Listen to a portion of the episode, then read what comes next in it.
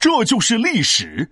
赵武灵王胡服骑射，可不光是换衣服。Oh my god！我妈妈最近在看古装电视剧，这里面的小哥哥小姐姐穿的也忒好看了吧！我也要穿古装。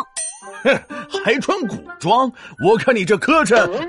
不过，你这换一种衣服穿的想法，和战国的赵武灵王很像呢。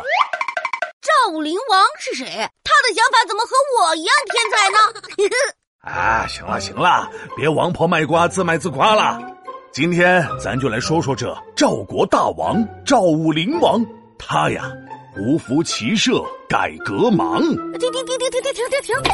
你这说绕口令呢？胡服什么服服防护服的呀？啥防护服？我说的是胡服骑射。本龙的普通话还是很标准的呀。嗯，标准的皮大龙，请继续讲吧。那个时候，赵国呀被其他国家欺负，终于有一天，赵武灵王生气了。哎呀，咱们不能让人这么欺负，咱要强强强强！难道赵武灵王去健身练肌肉了？呃，练肌肉倒没有，练军队倒是有。提升战斗力，第一步，换衣服。啊？走模特步啊，像这样，左腿右腿，舞美不美？你腿那么短，就别走模特步了。人家那换衣服可是为了方便打仗呢。那时候赵国的衣服那是又宽又大，打仗的时候很容易绊倒。哦，我知道，我知道，就像要是我跑步的时候穿着大裙子，那我一定摔个大马趴。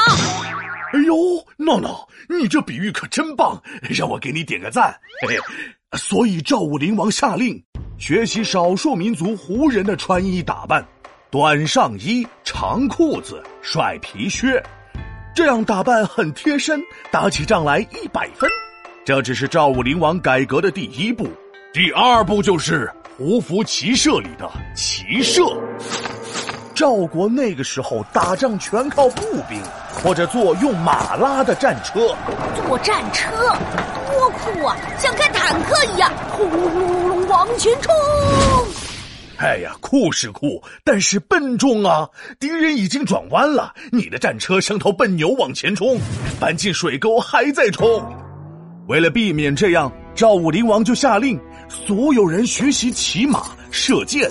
那咵嚓嚓，士兵们骑上了骏马，拉起了弓箭，变成了骑兵军队。那叫一个威武帅气！